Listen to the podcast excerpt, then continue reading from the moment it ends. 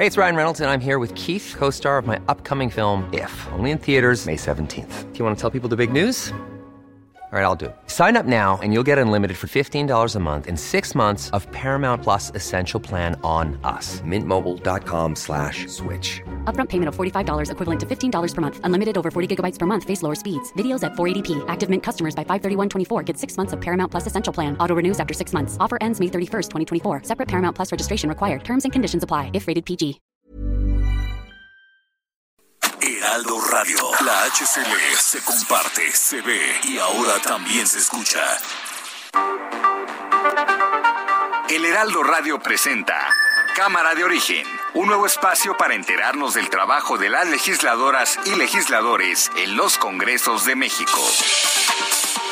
En Cámara de Origen tiene la palabra Carlos Zúñiga Pérez.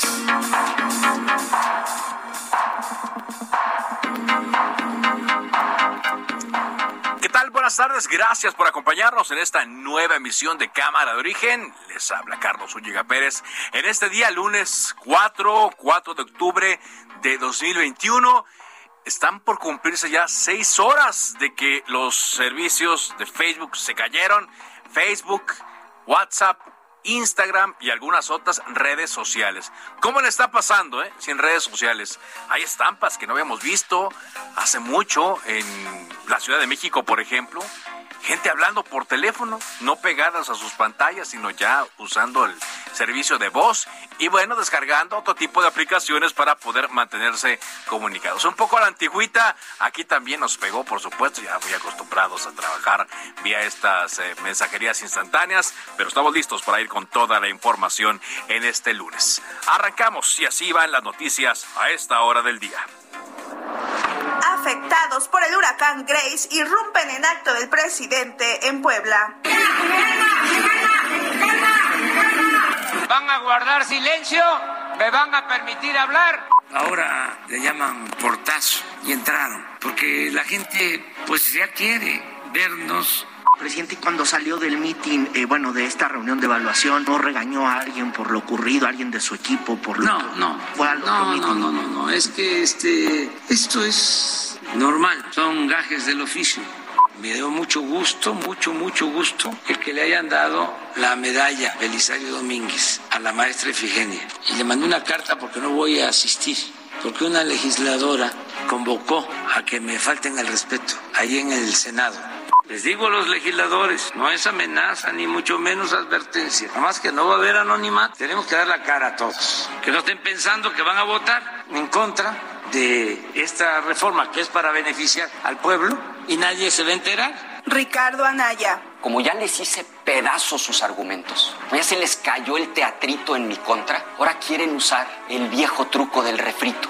Ya se ordenó volver a abrir todo el expediente. Samuel García, gobernador de Nuevo León. Protesto sin reserva alguna. Cumplir y hacer cumplir la constitución política de los Estados Unidos mexicanos.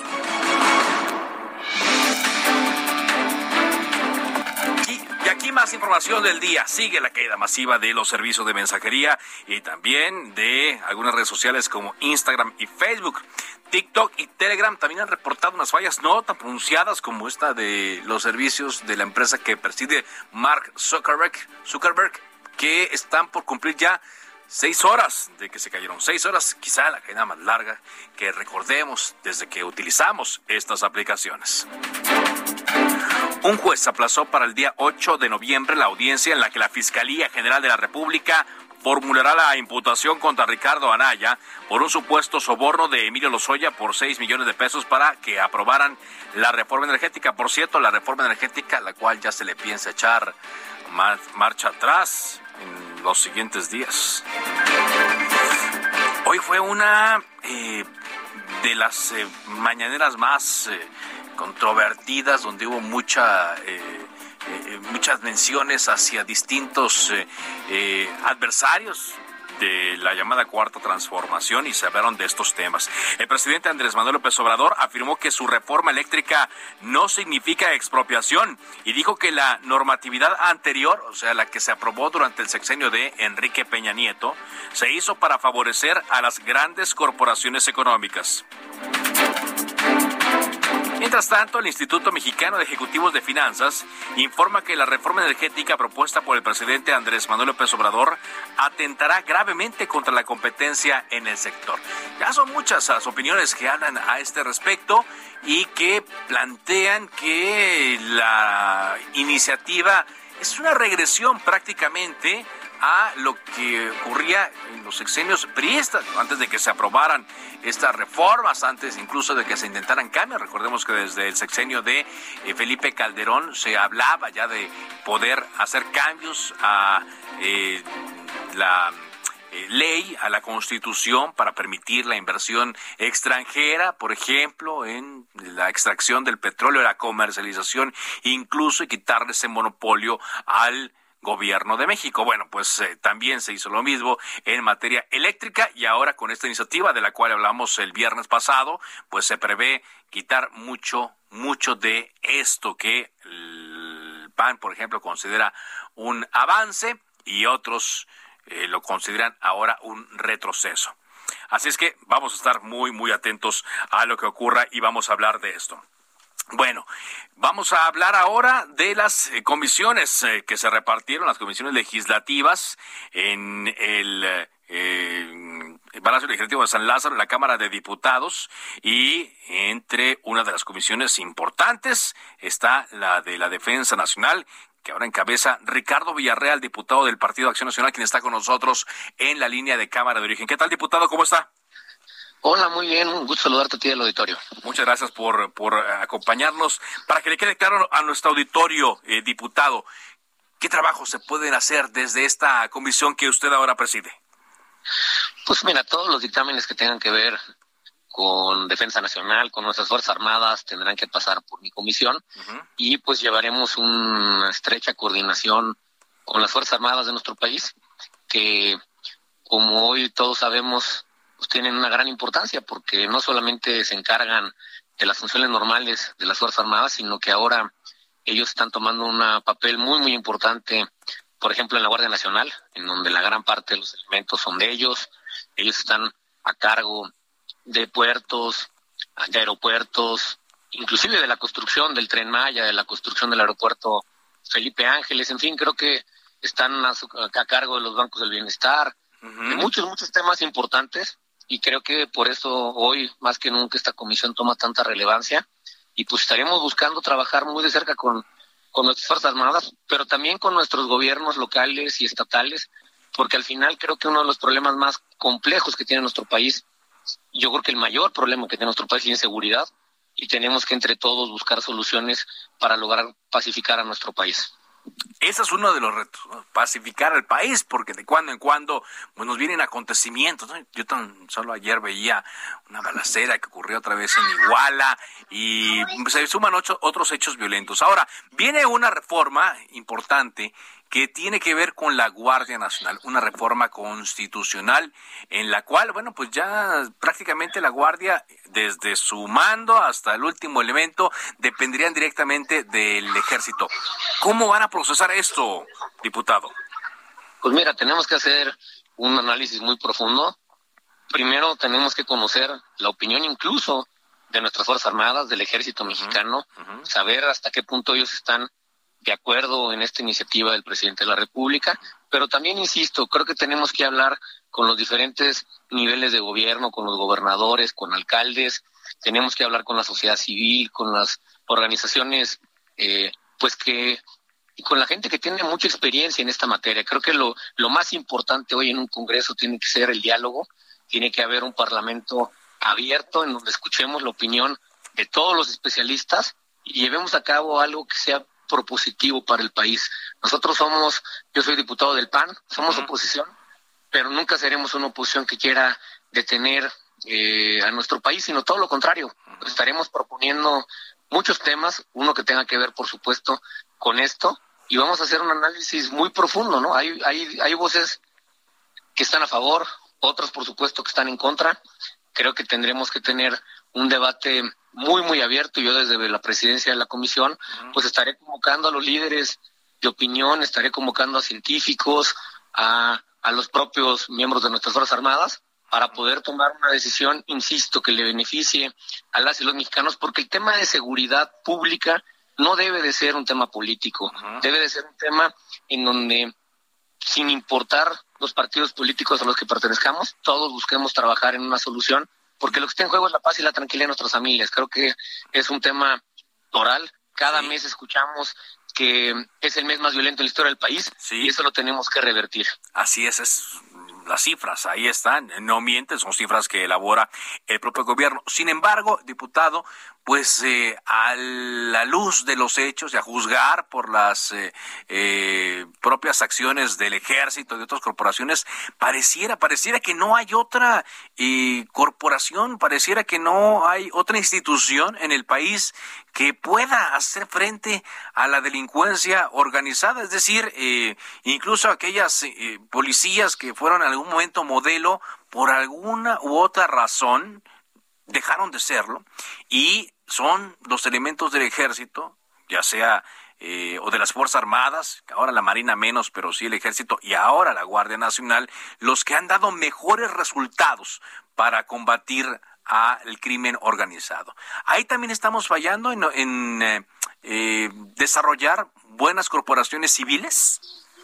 Yo creo que es un gran error que el gobierno federal esté abandonando a las policías municipales. Hay que solo recordar que este 2021 le quitaron el 100% de los recursos federales a las policías municipales en el programa Fortaseg, que ayudaba para capacitación, para armamento, tecnificar a nuestras policías, y creo que tenemos que volver a eso. Las policías municipales son importantísimas. Yo fui presidente municipal de San Miguel de Allende, uno de los destinos turísticos más importantes de México y del mundo, y logramos trabajar en una policía seria, eficaz, que garantizó la paz y la tranquilidad. Y lo hicimos muchas veces de la mano también del ejército, pero siempre coordinados. Es decir, no podemos dejar que los gobiernos y las autoridades civiles dejen de tener policías capacitadas, serias, porque entonces no vamos a lograr los resultados deseados. Yo estoy totalmente convencido que hay que fortalecer a las policías municipales, estatales, y por supuesto que tiene que haber una coordinación permanente con nuestras Fuerzas Armadas, con eh, las fuerzas federales, pero que no es abandonando a estas policías municipales como los problemas se resuelven, porque al final muchos de los delitos los tiene que prevenir las policías municipales. Los policías municipales son los que conocen los barrios, los que conocen las colonias, los que conocen las comunidades, los que conocen a los vecinos, y en fin, tiene que llevarse a cabo un trabajo de manera coordinada y creo que esta estrategia del gobierno federal es equivocada y es parte de lo que tenemos que entrar a debatir entre todos, cómo lograr que nadie se quite la responsabilidad, porque de pronto parecería en este país que los alcaldes dicen, bueno, pues yo que se, que se encargue el Estado o que se encargue la Federación, y no, yo creo que todos tienen un ámbito de competencia muy específico y entre todos tenemos que buscar las soluciones a este tipo de problemas, pero sin duda alguna estoy convencido de que fortalecer nuestras policías municipales y por supuesto ver cómo podemos trabajar con nuestras Fuerzas Armadas de una manera más coordinada, pero también hay que escuchar a nuestras Fuerzas Armadas, porque yo he escuchado todo tipo de voces, inclusive dentro del ejército mexicano. hay quienes están muy molestos porque les dicen a los militares que no pueden, eh, eh, por ejemplo, repeler agresiones. Hemos visto muchísimos videos en donde los golpean y ellos los humillan, está bien. Los humillan y, y, no los dejan defenderse. Esta política de abrazos y no balazos no funciona. Hay que aplicar la ley en todos los países del mundo cuando se ataca a una corporación del Estado mexicano, esta tiene que contestar. Así funciona. Yo quisiera ver si en Estados Unidos apedrearan a unos policías, ¿qué pasaría? Sí, claro. Por supuesto que, ellos tomarían acciones en el acto, ¿no? Creo que es parte de lo que tenemos que debatir, dejar muy claro eh, cómo debemos de operar. Por supuesto que el presidente de la República es el comandante supremo de nuestras Fuerzas Armadas, pero al final creo que la voz de todos se tiene que escuchar, empezando, por supuesto, por nuestra fuerza. Y sí los dejarán, estoy platicando con Ricardo Villarreal, diputado del PAN, presidente de la Comisión de Defensa Nacional. Eh, ¿Sí cree que los soldados, los integrantes del ejército, los generales, puedan hablar, puedan dar su punto de vista libre? Recordemos que ellos, pues, eh, son leales, ¿no? Y dan, les dan una instrucción y la cumplen, ¿no? Pero a la hora de expresarse, ¿podrán hacerlo, diputado? Pues eh, yo espero que sí. Este, los vamos a invitar tendremos reuniones. Hay, hay algunos temas que por su naturaleza tienen que manejarse con mucha cautela, pero hay muchos otros temas que deben de platicarse de manera pública. Los estaremos convocando al Congreso para que podamos tener este diálogo abierto, este diálogo, este diálogo respetuoso entre todas las fuerzas políticas, porque, insisto, la seguridad es un tema que no debe nunca politizarse y en donde tenemos que poner como siempre, los intereses del país por delante. Pues le agradezco mucho que haya estado con nosotros, atentos al trabajo de la comisión y otros también que vengan. Muchas gracias, diputado. A ti, hasta luego, gusto saludarlos. Igualmente, Ricardo Villarreal, abogado, diputado federal, presidente de la Comisión de la Defensa Nacional, diputado del Partido Acción Nacional. Bueno, pues eh, ya escuchábamos eh, también al arranque de Cámara de Origen esta declaración que dio el presidente Andrés Manuel López Obrador en torno a la participación en la entrega de la medalla Belisario Domínguez, que recordemos es el único acto en donde el presidente acude a la Cámara de Senadores, en este caso la antigua casona de Jicotencatl. Y hoy le preguntaron a este respecto y dijo lo siguiente. Me da mucho gusto, mucho, mucho gusto el que le hayan dado la medalla Belisario Domínguez a la maestra Efigenia. Y le mandé una carta porque no voy a asistir, porque una legisladora convocó a que me falten el respeto ahí en el Senado se refería a Lili Telles. Y se acababa de decir el presidente que lo que pasó ayer en Puebla, en Huachinango, cuando llegaron a irrumpir algunos habitantes molestos por la falta de apoyos después del paso del huracán Grace, eran gajes del oficio. Y ahora dice que no va al Senado para evitar esto. Le agradezco mucho que esté con nosotros en la línea telefónica de Cámara de Origen la senadora del Grupo Plural, Nancy de la Sierra, quien es integrante de la comisión de la entrega de la medalla Belisario Domínguez. ¿Qué tal, senadora? ¿Cómo está? Hola, ¿qué tal? Muy bien, muchas gracias. Contenta de saludarnos. Pues eh, igualmente, senadora, no sé si esta sea una situación inédita, pero por lo que entiendo, el presidente tiene que ir a la entrega del Belisario porque así lo marca la ley y si no va, pues simplemente no hay entrega. ¿Estoy mal?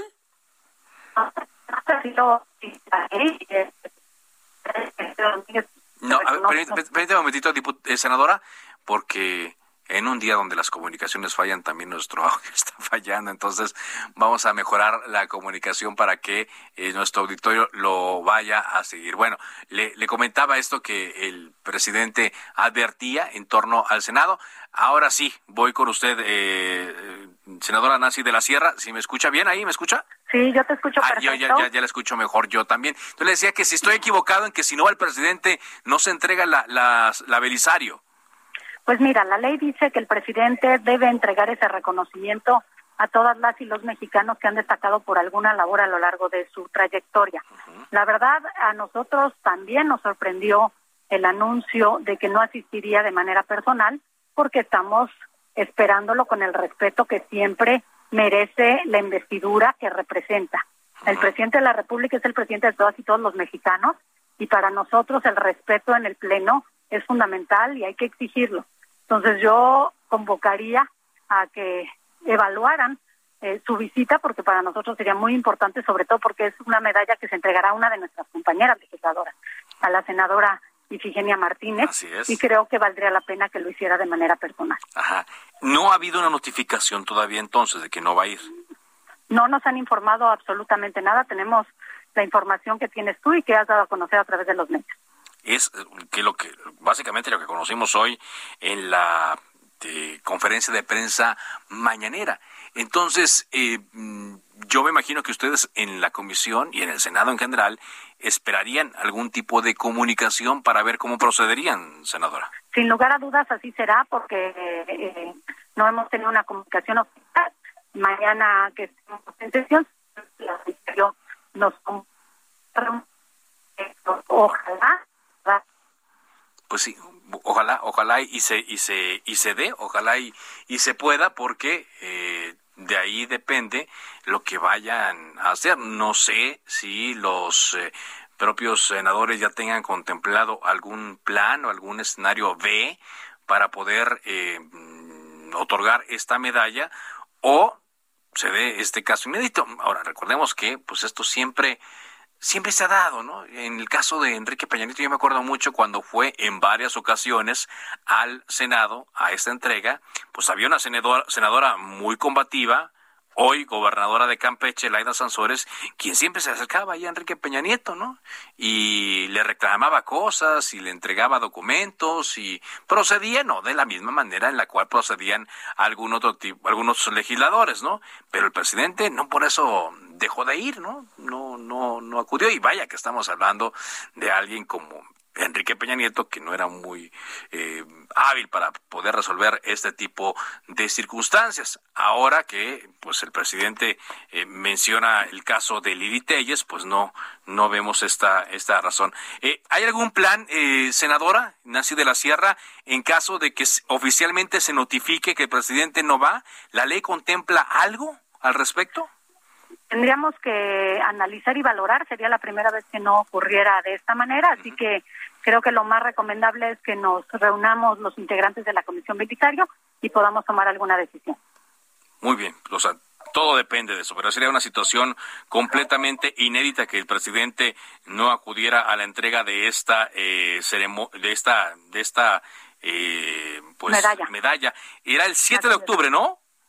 El 7 de octubre, el jueves esperamos tener esta ceremonia que la verdad reconoce lo mejor que tenemos en nuestro país. Y Figenia representa una gran trayectoria, una luchadora incansable y qué bueno poderlo dar en vida, que esa es otra de las condiciones, se puede dar eh, post-mortem, pero lo ideal es que sea en presencia de la homenajeada.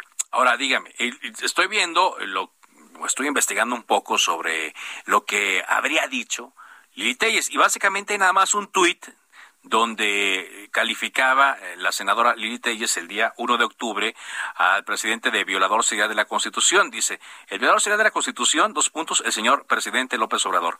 Vendrá al Senado la próxima semana. Es preciso hacerle frente. ¿Cómo ve usted esto? ¿Cree que la, reacción del presidente es eh, adecuada, exagerada respecto a esto? ¿Que, pareciera lo único pues que hay antecedente? Para mí tiene mucho que ver con lo que hicimos nosotros la semana pasada conformándonos en este grupo plural. No podemos caer en la descalificación y en los extremos. Tenemos que actuar conforme a la investidura que tenemos. Somos senadores de la República y cualquier persona, autoridad, embajador, secretario merece el respeto. Yo creo que puede haber un reclamo respetuoso, sin gritos, sin ofensas, pero también entendemos que el presidente no va a una comparecencia. El presidente es invitado de honor del Senado de la República y se debe recibir para celebrar la entrega de la Belisario. Entonces, en ese sentido, yo creo que valdría la pena que se calmaran los ánimos, que hubiera un posicionamiento por parte de mi compañera senadora Lili Telles, porque al final del día no estamos eh, invitando al presidente a que comparezca por las acciones o la política pública emprendida o por los sucesos de los huracanes. Lo estamos invitando para entregar de su mano a Efigenia Martínez esta medalla. Entonces, ojalá, ojalá y se pueda dar el acto y se dé bajo la ley y con toda la formalidad de vida. Déjeme nada más eh, plantearlo, eh, esto que usted me está diciendo refrasearlo, vaya, no hay eh, motivos como para que los legisladores, en este caso los senadores, también dejen su investidura y se convierta esto en algo fuera de lo que marca el protocolo. No, de ninguna manera. Yo creo que todos tenemos que tener un comportamiento respetuoso hacia quien visita nuestra casa porque lo estamos invitando y porque además la ley lo obliga a asistir para entregar esta medalla. Muy bien, senadora Nancy de la Sierra, pues atentos entonces a ver si llega esta comunicación y ver qué ocurre el próximo día jueves. Muy amable. Al contrario, muchísimas gracias a ustedes. Gracias por tomarnos esta llamada, Nancy de la Sierra, ahora integrante del grupo eh, plural del Senado de la República y quien dice no se ha recibido ningún tipo de comunicación oficial por parte de la presidencia de la, de la República, indicando que el presidente no acudirá el próximo jueves a la entrega de la medalla, no, es jueves, sí, sí, jueves, el próximo jueves a la entrega de la medalla Belisario Domínguez a Ifigenia Martínez. Bueno, pues eh, también hay información que eh, se está generando respecto a eh, Ricardo Anaya, eh, quien el día de hoy y compareció en la audiencia inicial. Bueno, se conectó, recordemos que ya no está aquí en el país, pero un juez, el juez que lleva el caso, aplazó hasta el 8 de noviembre, es decir, dentro de un mes y cuatro días, eh, la audiencia donde se buscaba imputar a Ricardo Anaya por supuestamente haber recibido 6.8 millones de pesos por parte de Emilio Lozoya, un soborno para que aprobara la reforma energética. Repito, esta reforma energética que ahora se piensa eh, echar hacia atrás. Eh, no eh, hay elementos para pensar más que la defensa de Ricardo Anaya está solicitando tiempo para seguir analizando eh, pruebas y seguir analizando los expedientes. Ahora Ricardo Anaya, por cierto, pues eh, publicó el último de sus capítulos en donde ha, estado hablando en torno a este caso y dice que él está seguro y que está tranquilo y que prácticamente son invenciones del gobierno en su contra. Volvemos. Se decreta un receso. Vamos a un corte, pero volvemos a Cámara de Origen con Carlos Zúñiga Pérez. Heraldo Radio, la HCL se comparte, se ve y ahora también se escucha.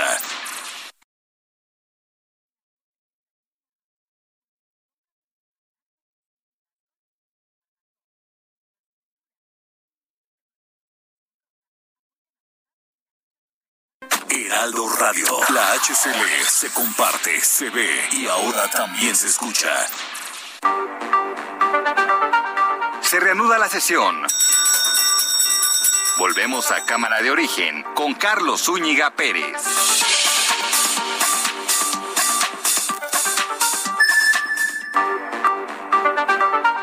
Contacte a Carlos Zúñiga Pérez en Twitter, Facebook e Instagram como arroba carloszup.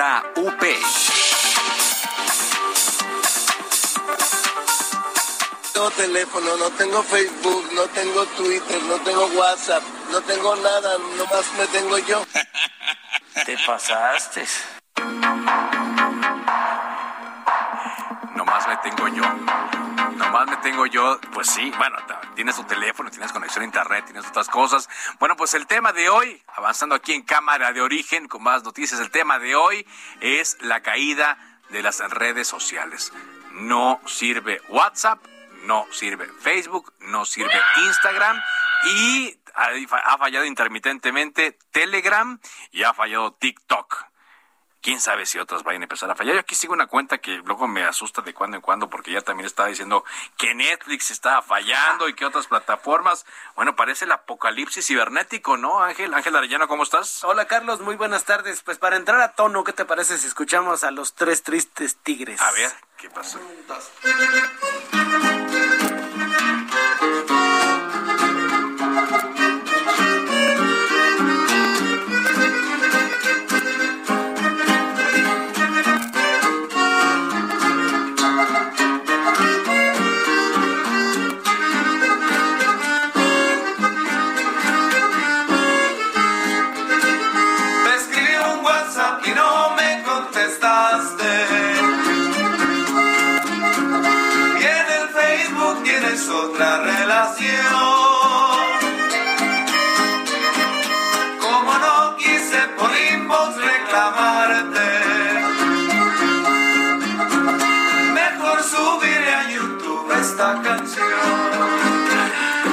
Escribí un WhatsApp y no me contestaste. Pues, ¿cómo? Si no hay manera. Así yo en la mañana te escribí. qué grosero, Carlos, que no me responde mis mensajes. No, pues a mí los míos ni, ni siquiera se iban. Vaya, se quedaba ahí el, el, relojito. Qué caos, ¿no? Qué caos y qué cambio en, la, en la gente que utiliza, que utilizamos a diario este tipo de mensajería.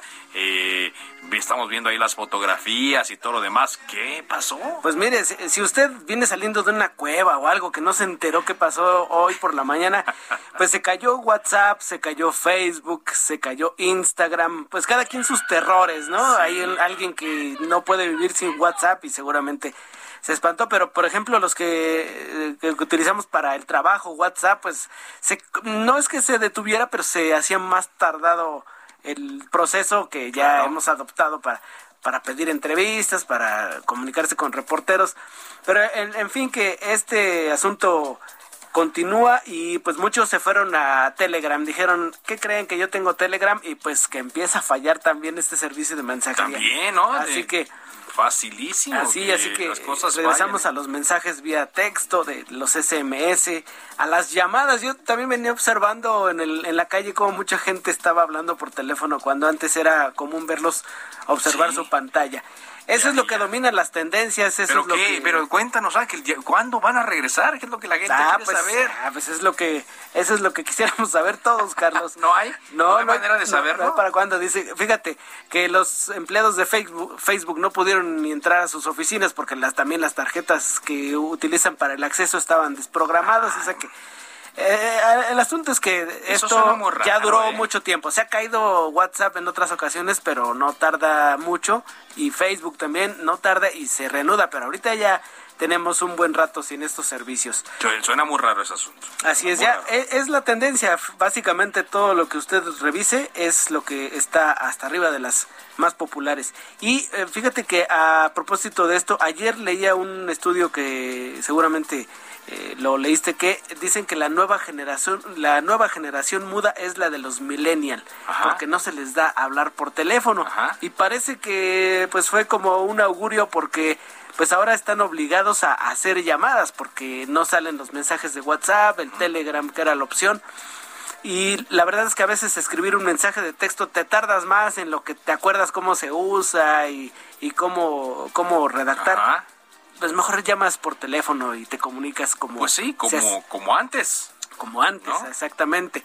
Como hacíamos los programas de radio antes, le hablabas al reportero y ¿qué traes? Anotabas. Anota- exactamente. No, no hace falta que te conteste. O ya con lo que iba, ¿no? Así que, ¿qué traes? ¿Qué traes? Pues vamos con eso. Vete de una vez, ¿no? Eso es y lo que el hay ya improvisaba más. en esta tarde, Carlos, para, Muy bien. para comentarlo. Muy bien, Ángel. Pues si sabes algo, por favor, avísanos. Te mando un WhatsApp ya cuando no, esté pues, pues listo. se me va a dar cuenta, obviamente, pero si no, ay, échame una, una llamada, por favor. Un SMS, que también funciona, o ya ni Telegram. pues. Ya ni eso. Bueno, muchas gracias. Gracias. Gracias, Ángel. Ángel Arellano. Bueno, como le adelantábamos aquí, desde el pasado día viernes, el eh, gobierno federal, en este caso el Ejecutivo, el presidente Andrés Manuel López Obrador, envió a la Cámara de Diputados como Cámara de Origen su iniciativa de reforma eléctrica, pero que aparte es una reforma que eh, impacta incluso no solamente a la industria eléctrica, sino también a toda la industria energética en general. Platicábamos aquí de propuestas como en desaparecer la Comisión Nacional de Hidrocarburos, desaparecer eh, también la Comisión Reguladora de Energía, eh, eh, limitar la producción de energía eléctrica a los privados. Muchos consideran que esto pues sería una regresión. El gobierno y sus aliados considera que se trata de pues la reafirmación, la reconfirmación de que el gobierno, de que el Estado tiene tiene eh, la rectoría en torno a la generación de energía. Está con nosotros el diputado Justino Arriaga del Partido Acción Nacional. Él es integrante, bueno, será integrante seguramente de la Comisión de Energía. Recordemos que están eh, terminando de integrarse. Diputado, ¿qué tal? ¿Cómo está? Muy buenas tardes. Hola Carlos, ¿cómo estás? Muy buenas tardes. Aquí escuchándote con atención también, viendo cómo estamos incomunicados con este tema del WhatsApp, pero a tus órdenes. Exacto, pero bueno, pase lo que pase con las redes sociales, algo que ustedes tendrán que discutir dentro de poco es esta iniciativa. Díganos, eh, diputado, ¿ya, ¿ya tuvo oportunidad de, de, de ver algo de este documento? Ya la ¿Qué opina? analizando todo el fin de semana, la verdad muy preocupado, todos los 114 diputados del PAN estamos preocupados, estamos cerrando filas en torno a que no vamos a permitir este retroceso para nuestro país. A todas luces es una reforma que atenta contra el desarrollo económico y el bienestar de las familias mexicanas, eh, de darle a la CFE esta eh, facultad, eliminando los órganos autónomos reguladores, como bien tú lo mencionas, y dejando a las tarifas exclusivamente a la CFE y quitando la competencia en ese sentido va a ser un golpe demoledor para la economía mexicana. Se va en contra de la economía, va en contra también de los tratados internacionales firmados. Ya quiero ver qué dirán los Estados Unidos y Canadá, que va también en contra de lo que ya tenemos firmado con ellos. Pero además le pega directamente las inversiones, tanto las inversiones nacionales, las internacionales, y el tema ecológico, el tema ambiental, eh, eliminando los certificados de energía limpia que tanto trabajo nos ha costado y que este gobierno reafirma que el tema ambiental y el cambio climático no le interesan para nada. La verdad, muy preocupados. Hay una esperanza, Carlos, que no tiene la mayoría de diputados. No tiene, no les alcanzan los 333 diputados para reformar la Constitución. Y aquí es muy importante que los diputados de oposición cerremos filas, no solamente los del PAN, sino el PRI, el PRD y Movimiento Ciudadano, para demostrar de qué lado quieren estar en la historia de este país. A ver, ahorita si quiere entramos a ese tema, pero eh, con, con, su experiencia y como, como futuro integrante de esta comisión, usted ya me enumeró algunas cosas eh, que, que no ven eh, con buenos ojos, vaya, que les preocupa. Usted me dice, prácticamente, pues no veo nada que, que, califiquen ustedes de positivo, diputado. Es que no lo tiene. ¿No tiene nada? ¿Ni una sola cosa? Pues, no, porque al final de cuentas es una iniciativa que Manuel Bartlett ha generado y ha querido impulsar prácticamente como si Luis Echeverría Álvarez siguiera gobernando este país. Es retroceder décadas en el avance económico, de competitividad. La CFE por sí sola no tiene la capacidad para generar la electricidad que necesita en este momento nuestro país. Por eso era importante que la iniciativa privada entrar a, apoyar, como está en este momento, la, reforma que se hizo en el sexenio pasado. Por supuesto que se puede perfeccionar, pero al final de cuentas el Estado mexicano no dejaba de tener la rectoría, pero ahora pues están pasando de la raya, ¿no? Al final de cuentas, si tuviéramos una Comisión Federal de Electricidad como ellos creen que la tenemos, bueno, pues nadie diría nada, ¿no? Pero mm, los apagones constantes en varios estados del país, las tarifas eléctricas que siguen aumentando. Mira, hay poco, algunos este, negocios, pequeños y medianos negocios que habían invertido en energía limpia, en paneles solares, para poder ayudar a autogenerar energía eléctrica. Ahora prácticamente están viendo que van a perder esa inversión 100, 200 mil pesos, que era muy importante para mantener a flote su negocio en esta pandemia, pues este gobierno no está reconociendo ese esfuerzo de los mexicanos. Es sumamente preocupante lo que dice esta iniciativa que envía el gobierno. ¿Qué representaría eh, diputado para el país, platicando con Justino Arriaga, diputado del PAN, que desaparecieran órganos como la Comisión Nacional de Hidrocarburos, como la Comisión Reguladora de Energía, y que estas funciones pasen a la Secretaría de Energía. Digo, para muchos pareciera muy sencillo, dicen, no, pues habrá alguien que haga el trabajo, ¿no? Pero es un ente de gobierno. ¿Qué significaría? Pues son órganos fundamentales, incluso el Centro Nacional de Control de Energía. ¿Qué pasaría cuando desaparecen o el gobierno quiere anular estos organismos? Pues le está dando toda la facultad al Estado, toda la facultad a la Comisión Federal de Electricidad de decidir las tarifas.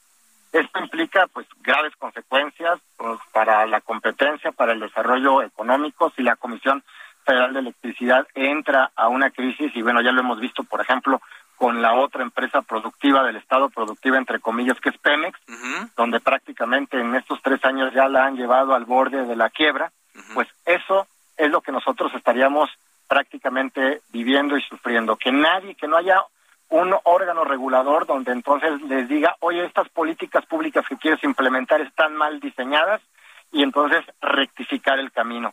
Eso es lo grave de prácticamente cooptar o desaparecer los órganos autónomos. Ahora, diputado, me decía usted que no cuenta Morena y sus aliados no cuentan con los votos suficientes para modificar la Constitución, pero pero muchos están poniendo los ojos encima del PRI, del Partido Revolución Institucional, y de sus diputados y del acuerdo que tiene también con el PAN y con el PRD. ¿Está sólida este bloque todavía? ¿Este bloque eh, eh, sería el, el de contención definitivo para evitar estos cambios en la Constitución?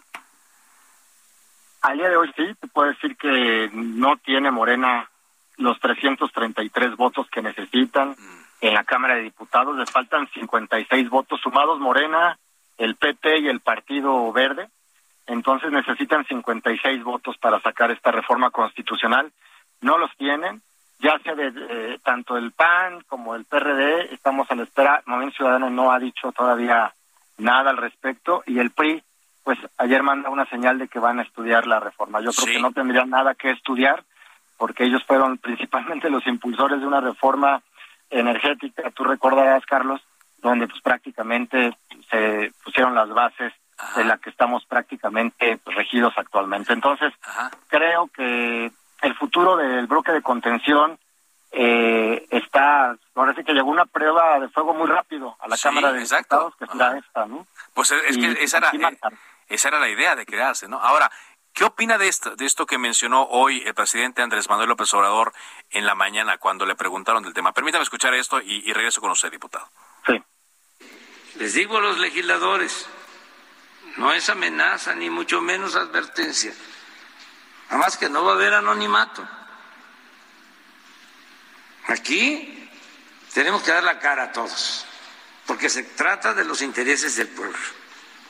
Que no estén pensando que van a votar en contra de esta reforma que es para beneficiar al pueblo y nadie se va a enterar si no somos tapaderas. Aquí cada quien va a asumir su responsabilidad. ¿Qué opina? ¿Qué opina de esto, diputado? Pues estoy de acuerdo con él. Creo que al final de cuentas lo que vamos a legislar y nosotros con nuestra posición en contra de esta iniciativa es estar del lado de las familias mexicanas, de su economía, del desarrollo de este país. y nosotros creemos que esta iniciativa no ayuda en nada ni a la Comisión Federal de Electricidad ni a los mexicanos. Entonces, eh, no es ponernos a favor o en contra de alguien o a favor o en contra del presidente o de este gobierno, es a favor de los mexicanos, para eso fuimos electos, para responder a, la mayoría de los mexicanos y vamos a actuar en consecuencia. pero esto, viene en una tesitura como si fuera un, un amago, una advertencia, ¿no? De que... Una amenaza. Sí. Más bien una amenaza. ¿Usted lo ve como una amenaza? Ajá. Pues claro, es una amenaza, pues hay que estar, este, ahí, es el poder al final de cuentas, ¿no? Este gobierno es autoritario, este gobierno este es eh, un eh, faccioso, es polarizante, y ante eso la oposición se tiene que mantener unida y sobre todo pues transparentar toda la información, todo lo que se esté haciendo, el sentido de los votos, los argumentos del por qué estamos actuando de esta manera, es para que los mexicanos sepan estamos haciéndolo en favor de nuestro país y que bueno, al final del día gobiernos vendrán, gobiernos pasarán, diputados igual, pero lo importante es actuar en consecuencia en base a, lo que nosotros creemos que es lo mejor para nuestro para nuestro país. Sí. Eh, finalmente, ¿qué viene, diputado? ¿Qué seguirá? ¿Qué camino seguirá eh, esta iniciativa de reforma que envió el Ejecutivo Federal? Viene la instalación de las comisiones, como bien comentaste al inicio de la entrevista. Seguramente esta semana se instalará la Comisión de Energía, donde ahí estaremos, eh, pues es una, una comisión plural, estará presidida por un diputado de Morena, del estado de Tabasco, Manuel, que es reelecto, igual que su servidor, y que ahora pues estaremos inmediatamente entrando a la discusión y al debate de eh, son comisiones unidas eh, y estaremos eh, esperando que se haga de esa manera. Esperemos que no quieran madrugar porque también por ahí he estado leyendo que quieren hacer un procedimiento fast track para poder votarla mañana o el jueves en esta semana. Esperemos que se pueda desahogar porque nosotros en el PAN vamos a pedir que se realice, que se lleve a cabo un parlamento abierto para seguir escuchando las voces de los expertos en el tema para que los ciudadanos eh, también estén enterados sobre esta importante eh, decisión que vamos a tomar en los próximos días. Muy bien, Diputado, pues vienen semanas muy intensas, jornadas muy intensas y pues atentos al trabajo que vaya a ocurrir. Muchas gracias. Al contrario, muchísimas gracias, Carlos. Buenas tardes. Justino Arriaga, diputado del Partido Acción Nacional. Bueno, cuando son las 4 de la tarde con 47 minutos, tiempo del centro de México, ya regresó WhatsApp. Ya regresó WhatsApp. Eh, cuando menos ya estoy recibiendo mensajes de varios grupos eh, a las 4 con 43 recibí, aunque te mandé uno, Ángel, no sé si ya lo recibiste. Conéctate a internet o, o paga tu paquete, por favor, porque ya, ya está, ya está funcionando.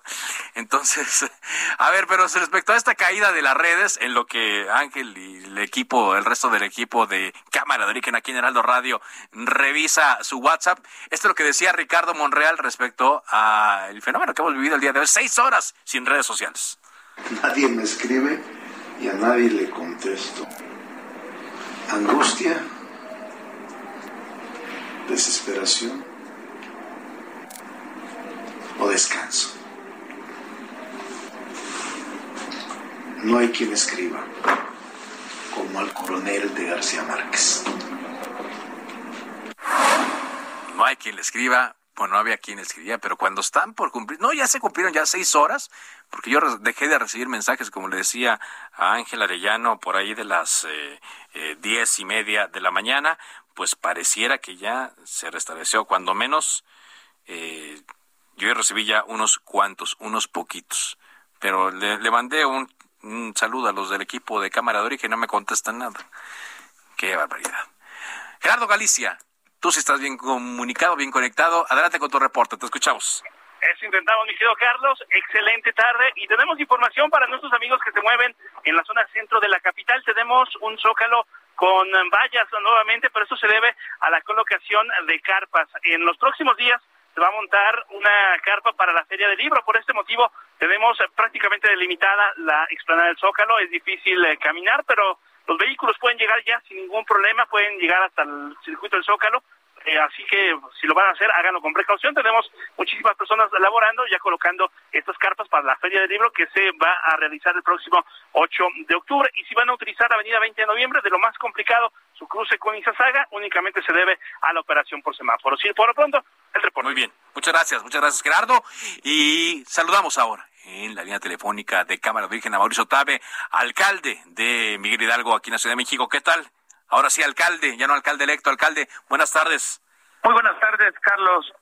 Saludo a todos los que nos están escuchando y muy contentos porque entramos el primero de octubre a la alcaldía. Ajá. Eh, por un lado, contentos y muy optimistas de todo lo que vamos a hacer y por el otro, pues recibiendo eh, todas las cuentas y los compromisos que dejó la administración saliente y nos preocupa mucho, pero le vamos a echar para adelante. Eso es lo que quería preguntar. ¿Con qué retos comienza? Porque yo he estado viendo algunos tweets, bueno, ya ve que no hay otras redes sociales, pero estaba viendo algunos tweets donde usted mencionaba que pues era eh, eh, difícil la, situación eh, que, que le habían dejado. ¿Qué ha encontrado en estos primeros días de trabajo?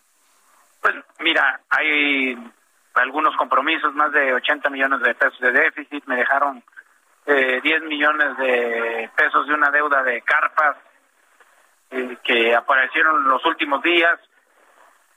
Pues los edificios con pésimo mantenimiento, los deportivos me dejan muchos baches y muy pocos recursos, pero vamos a trabajar de la mano con todo el equipo de base para poder dar respuesta oportuna a todas las necesidades de servicios y poder garantizar calles sin baches, que las luminarias estén funcionando de entrada.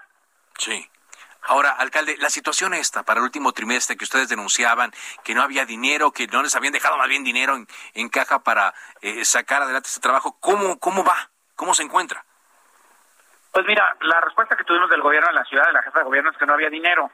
Y nosotros le contestamos que estamos dispuestos con pues las fuerzas políticas a ir a la Cámara de Diputados a pedir dinero para la ciudad y para la alcaldía, presionar a la federación para que no se olviden de la Ciudad de México, que es una eh, fuente generadora de riquezas para la, federación y que en consecuencia debería darse un trato justo a la Ciudad de México y a las alcaldías. Nosotros estamos dispuestos a dar la lucha con la jefa de gobierno. Aquí no tenemos que ver colores, pero pues sí ponernos del lado de la gente y no del lado del presidente, que pues es lo que tenemos que, que, ver, ¿no? Que funcionen nuestras alcaldías para que a los vecinos no se les afecten los servicios. Básicamente e, en eso. Ahora, eh, para el siguiente año, entendemos que está el presupuesto ya en camino, entendemos que ya ustedes tienen comunicación con los diputados locales aquí en la Ciudad de México. ¿Qué esperarían en cuanto a, al presupuesto para el siguiente año, alcalde? Eh, mira, yo espero que sí, eh, pues haya esta consideración con los vecinos de las alcaldías, que no nos frenen, que no nos pongan el pie y que no nos aten de manos. Y hoy pues arrancamos ya el primer lunes de nuestro gobierno e iniciamos con un, una decisión de comprometernos para tener unas oficinas y un gobierno libre de, de acoso laboral, libre de acoso sexual. Lo vamos a hacer así. Y, y además vamos a pedirle a todos los trabajadores que suscriban también el mismo compromiso y el protocolo para garantizar que nuestras trabajadoras y trabajadores están seguros, pueden trabajar bien y de esa manera pues servir mejor a los vecinos, que de eso se trata, ¿no? Que nuestros trabajadores no se sientan eh, acosados o nuestras trabajadoras no se sientan acosadas. Y yo sé que si mejoramos el ambiente de trabajo, van a dar lo mejor para servir bien a los vecinos. Si vamos a hacer eh, una alcaldía libre de acoso, no habrá tolerancia a cualquier práctica de acoso. Pues, eh, alcalde, mucho éxito entonces en esta encomienda por el bien de todos los habitantes de Miguel Hidalgo y estamos atentos a su trabajo. Muchas gracias. Muchísimas gracias, Carlos. Y estoy muy contento y vamos a estar a sus órdenes. Muy amable. Hasta luego. El alcalde de Miguel Hidalgo, Mauricio Tabe. Bueno, aquí algunas personas me están diciendo vía Twitter, le recuerdo mi Twitter, que ese no se cayó, arroba carloszup, eh, que no para todos está dándose el regreso de WhatsApp, ¿no? Eh, algunos sí estamos teniendo el regreso, pero le digo, yo eh, comencé a recibir algunos mensajes de algunos grupos, sobre todo de trabajo, eh, pero ya, ya ahora ya no. Y ya otra vez está apareciéndome aquí el, como el relojito, como el contador. ¿Será que una ilusión? Nada más. ¿Será que solamente me emocionaron por un momento? Bueno, pues usted disfrute la vida entonces sin sin no pero sabes que en Facebook ya ya estoy viendo más fotografías sí Facebook sí tengo eh, fotografías nuevas y y mensajes y en Instagram todavía no Todavía me parecen los mismos de la mañana. Ah, no, ya, ya se, ya se actualizaron algunas historias. Bueno, así es, veos cámara, dejen con esta intriga. Mañana veremos si nos podemos comunicar. Si no, ya sabe, la radio es un medio confiable y aquí nos podemos encontrar a las cuatro tiempo al centro de México. Por ahora es cuanto. Buenas tardes.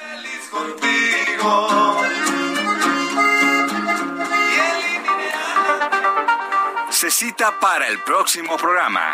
Cámara de origen, a la misma hora, por las frecuencias de El Heraldo Radio. Se levanta la sesión.